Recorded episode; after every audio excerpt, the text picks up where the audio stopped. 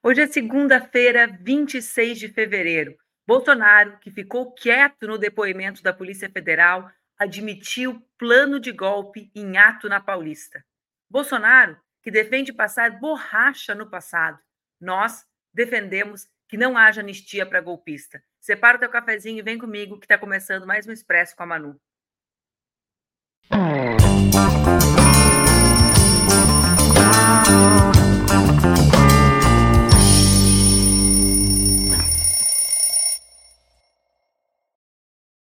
Bom dia, bom dia, bom dia. Tá no ar mais um Expresso com a Manu, meu programa que acontece entre segundas e sextas-feiras aqui nas redes do Opera Mundi com transmissão simultânea nas redes Ninja.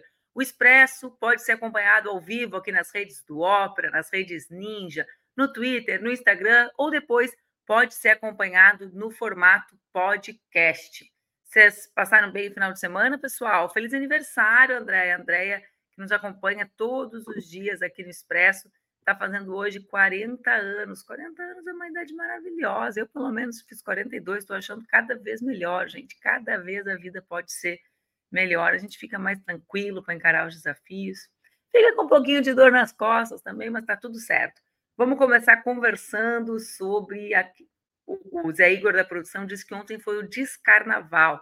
A gente apelidou de festa do golpe, porque foi naturalizada uma certa postura de autoridades do esta dos estados brasileiros, como é o caso de Tarcísio, de Zema, de Ronaldo Caiado, de Ricardo Nunes, prefeito da cidade de São Paulo. O Espertinho foi lá com camiseta de doação de animais, pessoal. O cara ficou lá se exibindo como se não tiver, como se pudesse passar incólume pelas, uh, pela, pela manifestação, passou por ali, foi naturalizada a comemoração por parte desses setores da política brasileira de uma tentativa de golpe. Essa foi a realidade. O que nós vimos ontem foi uma festa. Parece que o Ricardo Nunes estava lá para ajudar a organizar o camarote. Diz que o prefeito de São Paulo gosta de um camarote que a água sai caro para caramba, pessoal. Diz que ele comprou água por cinco reais no camarote. Mas a gente vai falar sobre isso já já. Estão com café na mão? Tá tudo certo com vocês?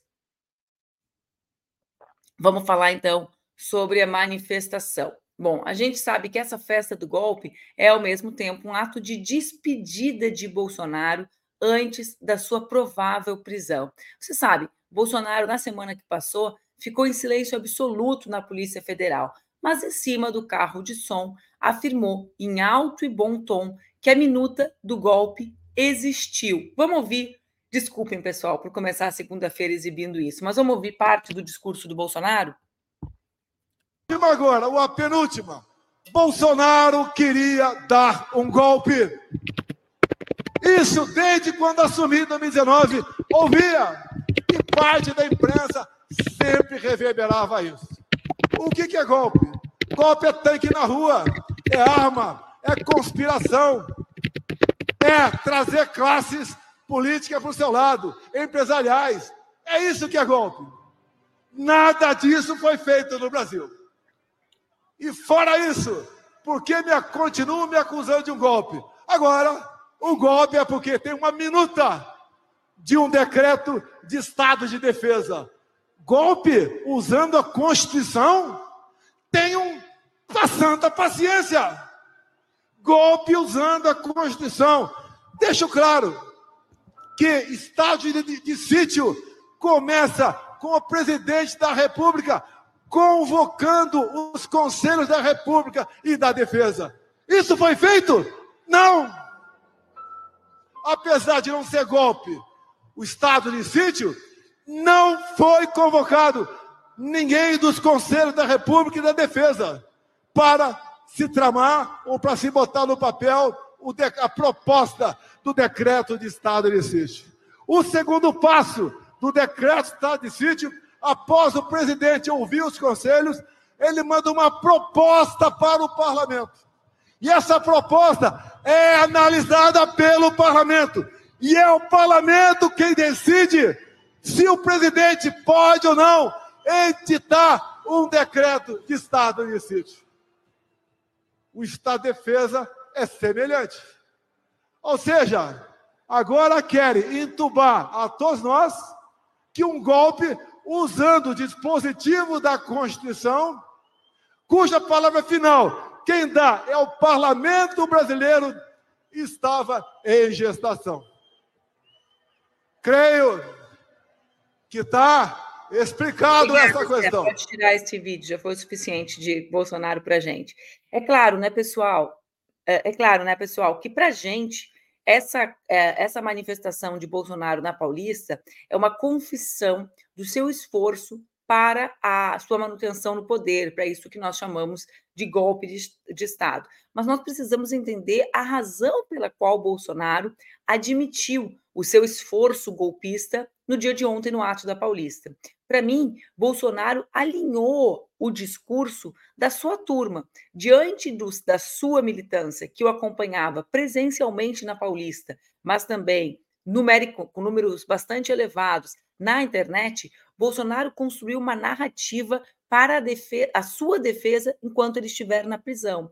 Ou seja, ele aqui não está disputando mais uh, conosco a totalidade da população brasileira. O que ele faz é alinhar um discurso, uma intervenção pública, a possibilidade da sua militância ir para a ofensiva política, ou seja, da sua militância ter o que dizer diante das razões pelas quais ele provavelmente será preso nos próximos dias. Então, vocês entendem? De um lado, ele assume, mas ele assume para nós que já sabemos que existiu tentativa de golpe. De outro lado, ele cria uma narrativa de que a minuta de golpe, de que o seu esforço de, de análise, da análise da convocação do estado de sítio, estado de defesa, estavam dentro da Constituição. Ou seja, ele para de negar a existência do fato e passa a argumentar para que os seus possam intervir na esfera pública, no ambiente público, no debate político, de maneira uh, a, a manter, né? a, a tentar fazer com que a sua turma fique, como nós falamos, blocada, né? Fique consolidada, fique se estabeleça, tenha parâmetros para atuar politicamente. É por isso que aquele discurso de ontem é ensaiado, como vocês vejam. Ele sabe o que ele quer dizer. Né? Ele tem três ou quatro pontos que ele quer dizer para a sua turma, embora seja uh, uma confissão. Bom, Bolsonaro disse ontem também na Paulista que nenhum mal é eterno. Isso, Bolsonaro, nós já sabemos, porque graças a 60 milhões de brasileiras e brasileiros,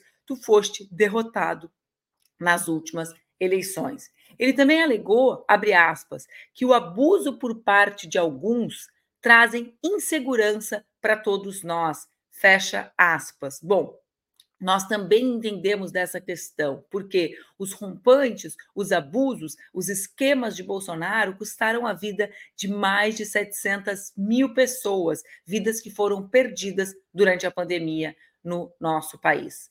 Outro detalhe, entre aspas, detalhe, né, pessoal, que chamou a atenção durante o ato, desde a sua concentração na manhã, foi a presença maciça de bandeiras do Estado de Israel. Vamos ver um vídeo com essas bandeiras. Uh... Bom, essa, essa inclusive é a entrada de Bolsonaro. Bolsonaro entra para discursar com a bandeira de Israel. Além de Bolsonaro usar a bandeira de Israel, Bolsonaro entra sendo uh, chamado né, como Davi, ou seja, uma figura que tem uma personalidade, uma, uma relevância muito expressiva para a comunidade uh, judaica. Detalhes, vamos falar de alguns detalhes engraçados, né? Vamos falar, gente? A gente tem só que falar sério. Estou autorizada a falar umas coisas engraçadas, mostrar. Vou mostrar para vocês o vídeo mais engraçado do dia de ontem, o vídeo das duas senhoras. Já rodou na internet, mas vale a pena começar a semana para dar uma equilibrada, né? Com esse vídeo que a gente assistiu do discurso de Bolsonaro, uh, que é um vídeo que vocês estão com a bandeira de Israel.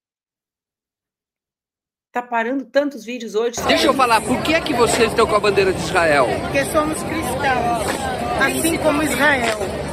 Mas Israel não é Cristo, você sabe disso, né? Mas Israel nos representa. Nós não somos socialistas, nós não somos comunistas. É, e Israel está como nós. Pune as informações de fora, não, não da imprensa interna. Aí você vai ver, você assaram crianças vivas no forno, mataram gestantes. E nós vamos apoiar um, um, um terrorista como esse, não. Estamos no Israel com certeza. Mas isso não é fake news que a senhora falou? Experimente chegar até lá. A, a parte mais engraçada do vídeo, né, o fato delas reivindicarem que se somam com Israel em defesa do Estado cristão. Lembrando que apenas 2% da população de Israel é cristã e que Israel, nesse momento, promove um verdadeiro massacre, um esforço genocida contra o povo palestino. Essa, o uso das bandeiras e a maneira como a extrema-direita se articulou nas ruas ontem na defesa do genocídio promovido pelo Estado de Israel chamou a atenção de Israel Katz. Quem é Israel Katz? O ministro de Relações Exteriores israelense. Vocês se recordam, nós falamos bastante sobre Katz na semana passada, em função da sua escalada de violência contra o Brasil e contra o presidente Lula. O que, que acontece? Katz fez essa publicação dizendo que nem Lula vai conseguir separar Israel do povo brasileiro. Qual a imagem que ele usa, mais uma vez, numa, num esforço né, de ampliar, escalar a tensão com o Brasil, uma imagem da manifestação da extrema-direita ontem, em ameaça à democracia brasileira, ou seja, uh, nesse sentido, né, se aglutinam golpistas, golpistas de extrema-direita brasileira com genocidas da extrema-direita uh, israelenses. Essa é a grande associação, essa é a celebração que foi feita ontem na Avenida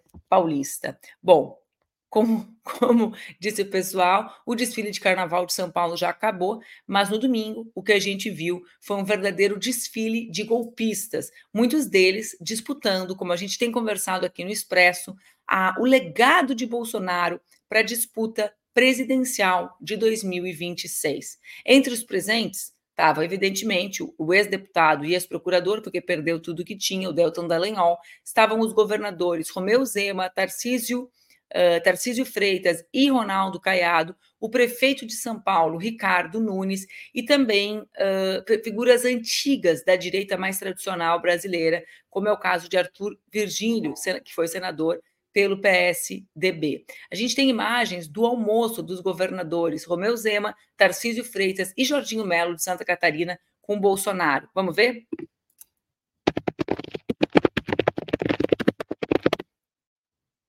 Aí, ó, celebrando o golpe. Ali do lado está, acho que é o Manato, né? Deputado federal pelo Espírito Santo. É importante que a gente uh, contextualize, gente, a naturalização da defesa do golpe né, a espécie de festa organizada por essa turma para celebrar o esforço de interrupção da vida democrática brasileira. É importante, por quê? Porque o que Tarcísio, Zema, Caiado estão fazendo é justamente uh, disputar quem será o candidato do bolsonarismo em 2026? Nós sabemos, eles sabem. A manifestação de ontem foi a festa de despedida de Jair Bolsonaro antes da prisão. Bolsonaro reuniu sua militância, transmitiu o ato para sua militância para construir um discurso, um, uma narrativa. Pode tirar, uh, Igor, por favor, para para construir uma narrativa comum. Então, ele reúne essa militância e coloca diante dessa militância, uh, faz uma espécie de teste de lealdade com essa militância. Claro, existem aqueles com interesse mais imediato. É o caso de Ricardo Nunes. Eu vou repetir: Ricardo Nunes foi ali sem camiseta da seleção, ele achou uma camiseta amarela com um negocinho de doação de cachorros. Para quê? Para sua imagem circular menos associada ao bolsonarismo tentou dar uma desperta, mas não vai conseguir. Não, prefeito, a gente identificou todos os movimentos de apoio, de adesão ao bolsonarismo, da sua ida nessa celebração golpista, né? na grande festa do golpe organizada por Jair Bolsonaro. Os outros, Zema, Tarcísio Caiado, se posicionaram ali para quê? Eles sabem que Bolsonaro estará preso e sabem que Bolsonaro será candidato até o último minuto e que só transferirá o seu legado para quem demonstrar lealdade. Foi isso que eles tentaram fazer no dia de ontem, porque alguém pode dizer assim, pô, por que, que o fulano foi? Por que, que o Beltrano foi? O fulano e o Beltrano foram atrás de um legado, né? Que Bolsonaro deixará quando em poucos dias estiver preso, né? Pelo golpe que admitiu no dia de ontem ter tentado dar. Tomar um golinho de água aqui, né, gente?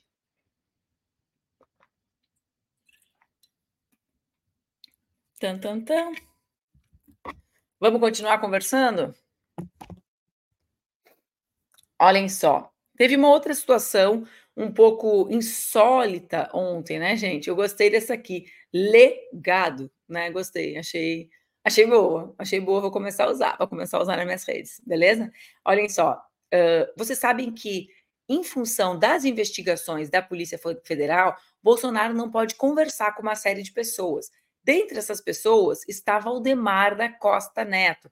Valdemar, presidente do PL, que é aquela figura que foi presa, além do esforço golpista, além de ajudar na construção do golpe, Valdemar é aquele que foi preso com a pepita de ouro do garimpo ilegal. Estão lembrando disso? Bom, Bolsonaro discursou, aliás, Valdemar, me desculpem, discursou, dizendo que graças às pessoas que estavam presentes na Paulista, o PL, seu partido, era o maior do Brasil. Que loucura, né, gente? Como diria aquela, aquela socialite na internet. Que loucura, que loucura, pessoal, que loucura. Bom, além desses nomes mais uh, né, expressivos, estavam ali também uh, outras figuras do parlamento brasileiro. Né? Nenhuma surpresa, né? Nenhuma surpresa. A gente viu ali uh, o, o, senador Magno Malta, o deputado Nicolas Ferreira, que já foi condenado três vezes por transfobia, o deputado Gustavo Gaer, que foi condenado por assédio eleitoral e que é reconhecido por suas declarações racistas, e que ontem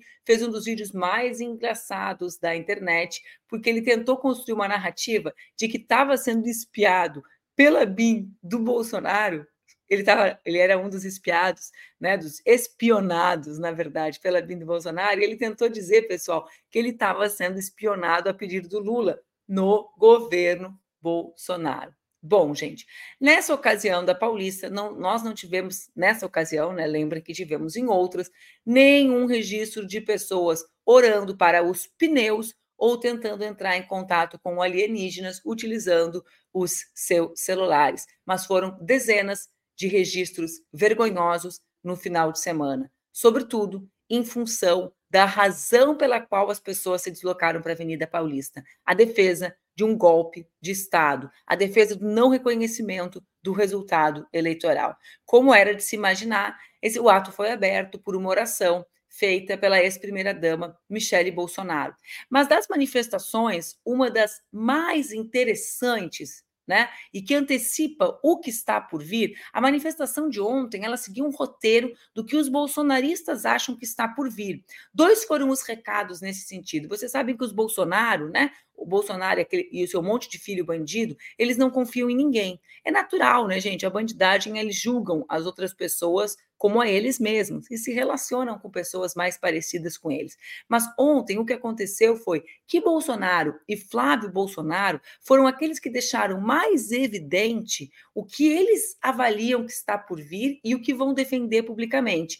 Bolsonaro reconhecendo o, o, golpe, né, o esforço, a minuta do golpe, mas instrumentalizando, dando uma narrativa, para usar uma expressão mais popular, para a sua base, e Flávio Bolsonaro pedindo, antecipando e pedindo anistia para o seu pai, afirmando que ele está sendo perseguido. Vamos ver o vídeo do, do Flávio Bolsonaro?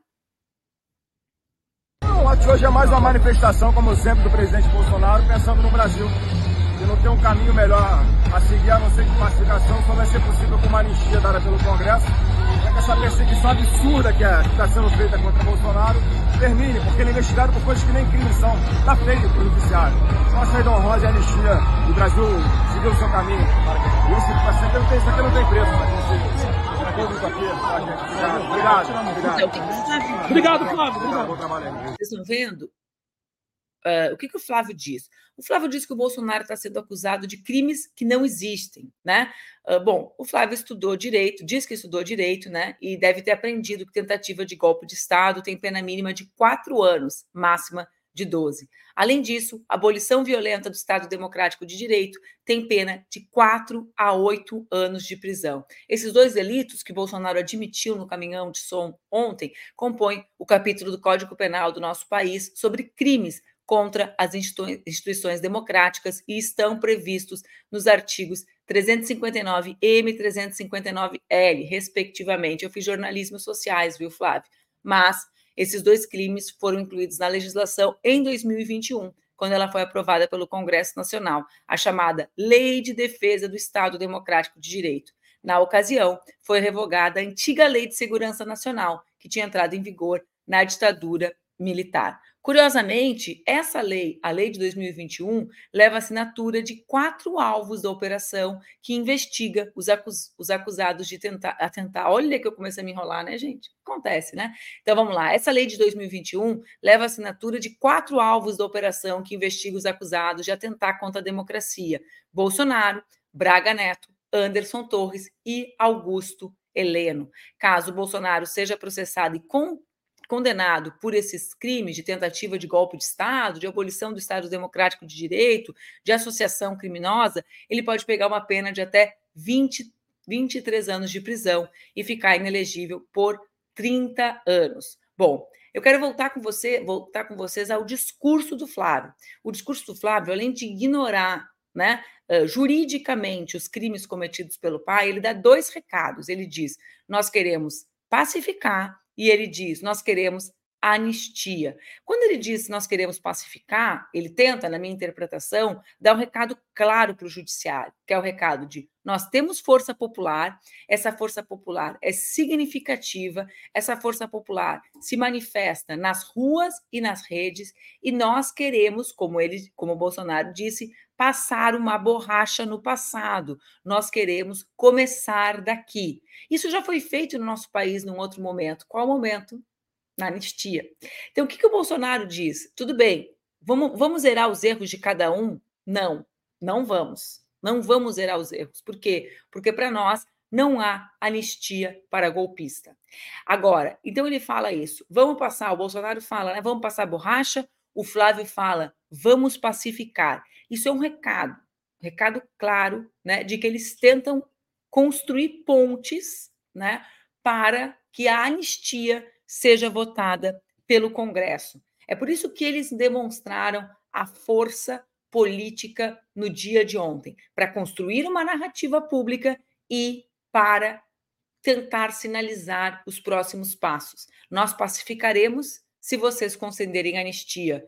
Nós não, nós não mobilizaremos e tensionaremos a nossa base social, desde que nós sejamos uh, perdoados, né? Que os nossos que os nossos crimes sejam apagados, como sugeriu Jair Bolsonaro. Bom, Silas Malafaia foi quem foi o interlocutor dos discursos mais intensos e radicalizados, ou seja, quem realmente dobrou a aposta discursivamente foi Silas Malafaia. É bom lembrar que Malafaia discursava sobretudo para os seus, porque e eu já vou falar com você sobre isso, foi muito intensa a mobilização dos setores evangélicos. Malafaia criticou o Alexandre de Moraes e o Barroso, uh, dirigiu as críticas a Alexandre de Moraes em torno de uma multa aplicada uh, ao PL, acusou Alexandre de Moraes também de assassinato, né? Disse que Alexandre de Moraes era o responsável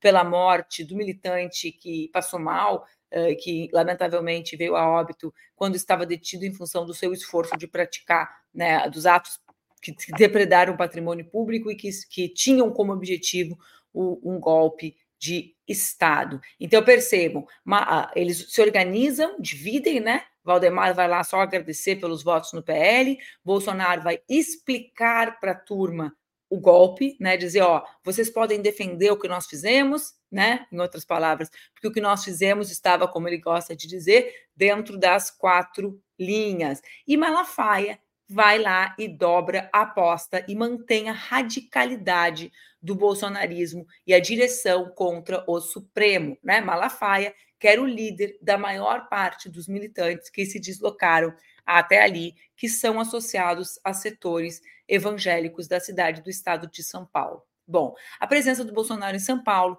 para além de causar tantos transtornos políticos para o nosso país, também uh, é alvo agora de uma ação no Ministério Público de São Paulo, uh, solicitada pelos parlamentares do PSOL daquele estado, que pedem providências em relação à hospedagem de Jair Bolsonaro no Palácio dos Bandeirantes, que é a sede do Executivo Paulista, comandado por Tarcísio, ou seja, os deputados e as deputadas alegam uso indevido do prédio público e dizem que o governador viola a impessoalidade e a imparcialidade da gestão pública, né? Uh, enfim, vamos ver no que isso vai dar. Já não é a primeira vez que Bolsonaro uh, que Bolsonaro se hospeda né, naquele prédio pago com o dinheiro da sociedade uh, paulistana, né, do povo de São Paulo, que acaba que é quem financia o palácio que Tarcísio cede a ele. Vamos falar rapidamente sobre, os, sobre os motivos, as razões, a maneira como uh, houve. Eu estou tentando ler os comentários de vocês ao mesmo tempo, gente. Eu vou dar uma pirada aqui. Uh, vamos falar um pouco sobre as razões e o, que, e o que rolava nos grupos bolsonaristas antes e durante a manifestação. Vamos lá, então, gente. Dá mais um golinho no meu café aqui. Olha só, o professor da Universidade da Virgínia, Davi Nemer, fez um diagnóstico sobre as convocações para o ato do domingo, com base no monitoramento sistemático que ele faz de grupos bolsonaristas no Telegram e no WhatsApp. Segundo Davi, até a semana passada, as convocações para manifestação não estavam gerando engajamento, ou seja, elas eram manifestações com poucas pessoas reagindo e comentando organicamente sobre a manifestação. Tudo bem. Por quê? Porque as convocações, elas não tinham teor emocional. O teor emocional, como a gente sabe, é essencial para gerar engajamento e para viralizar. Bom, com medo, com receio do próprio STF e com o depoimento marcado na quinta-feira, ou seja, o depoimento de Bolsonaro era muito perto da manifestação. Então, Bolsonaro Bolsonaro uh, não se envolvia diretamente na convocação das pessoas para a Paulista e chegava a pedir para que as pessoas não levassem faixas e cartazes contra o Supremo na manifestação.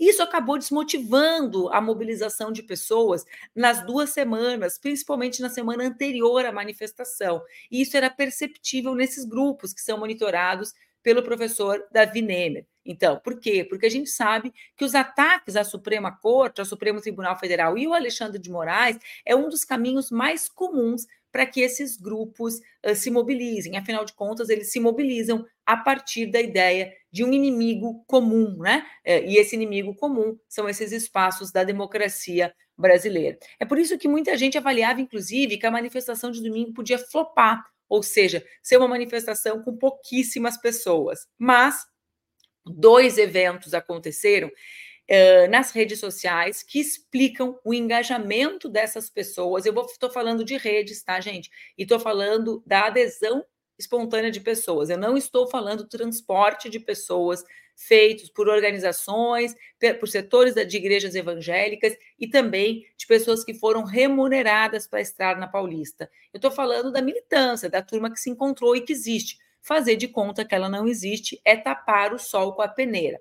Quais foram esses dois eventos cruciais nesse tom de comoção negativa, né? Ou seja, de engajamento, de ódio, né? Que despertou a vontade das pessoas compartilharem as convocações. Isso tem um efeito, né? Do que aconteceu nas redes das redes sociais, né, da manifestação, da unificação do bolsonarismo nas redes, vocês entendem? Da organização desse movimento que é tão grande, né, nas redes e nas ruas, que disputou o segundo turno taco a taco conosco, né, e com o presidente Lula, que é o maior líder popular da América Latina. Vamos falar sobre esses eventos?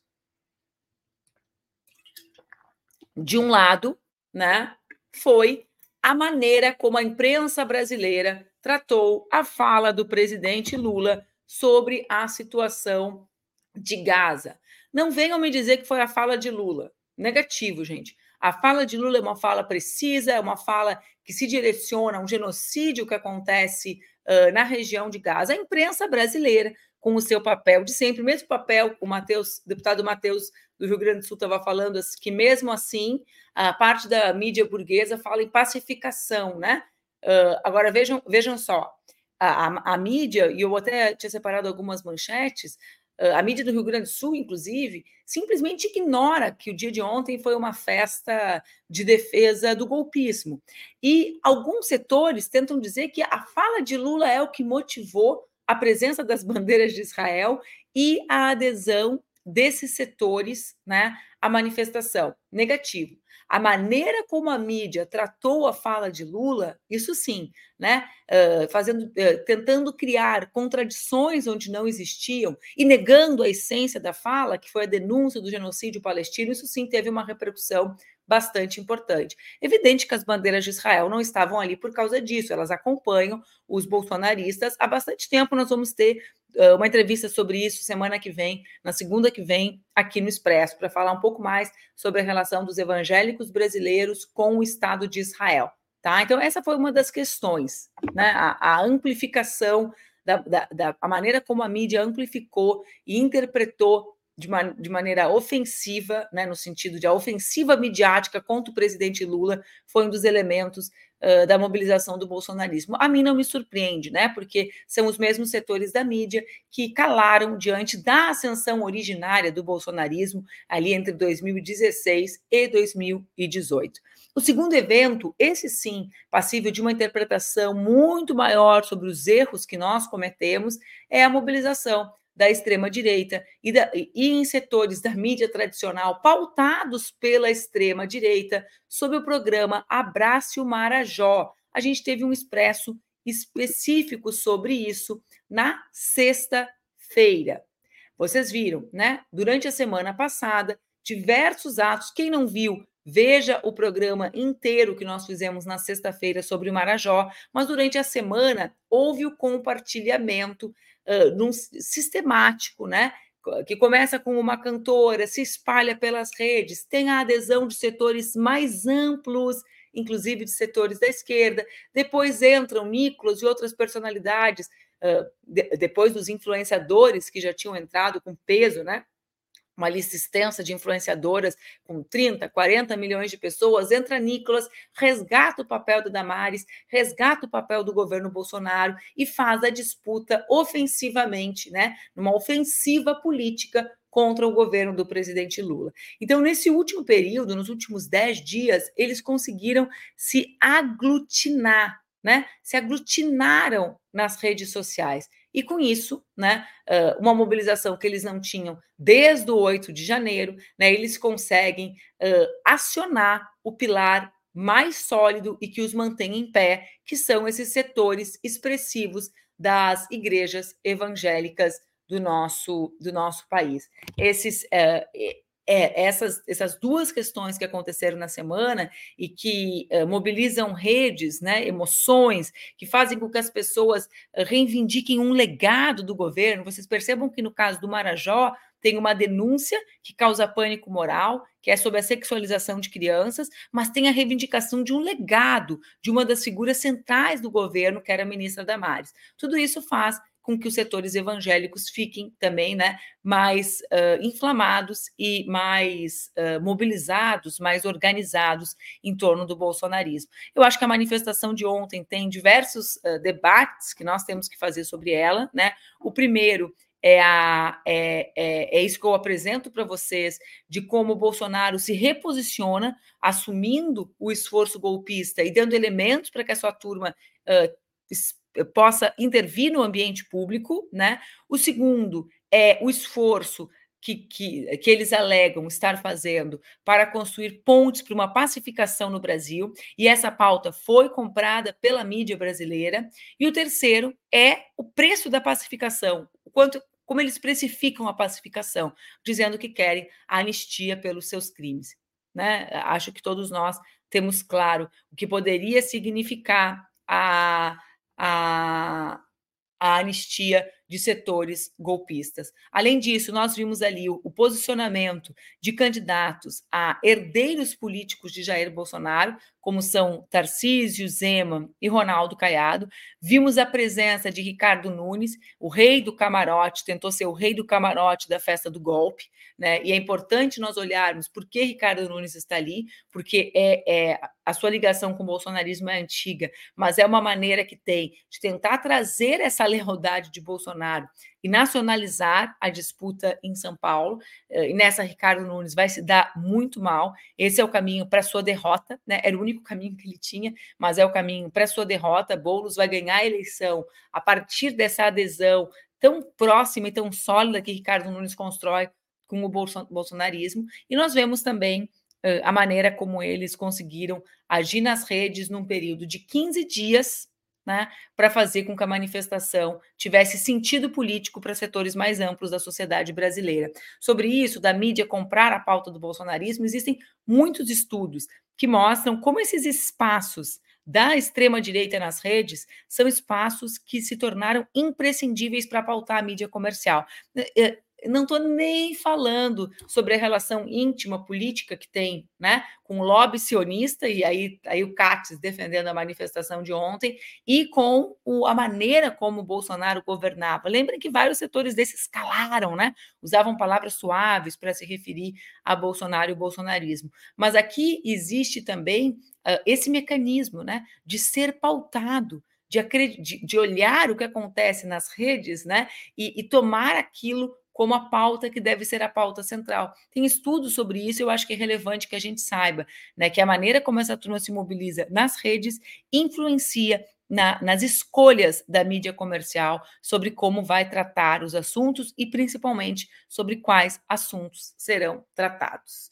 Bom, me desculpem por começar a segunda-feira, uma segunda-feira Última segunda-feira do mês de fevereiro, fevereiro já está no fim, fevereiro esse mês carnavalesco, tantas pessoas felizes, tantas pessoas que comemoravam. Porto Alegre teve seu carnaval na avenida nesse final de semana e nós começamos a segunda-feira como mostrando imagens repugnantes de uma quadrilha golpista que se associou e que celebrou a, a, eh, os seus esforços golpistas ontem na Avenida Paulista. Nós, uh, nós seguimos com o nosso Expresso. Amanhã, às 8 da manhã, eu encontro vocês para mais um bate-papo. Espero que com melhores notícias, ou pelo menos com imagens menos repugnantes do que aquelas de Bolsonaro com os seus.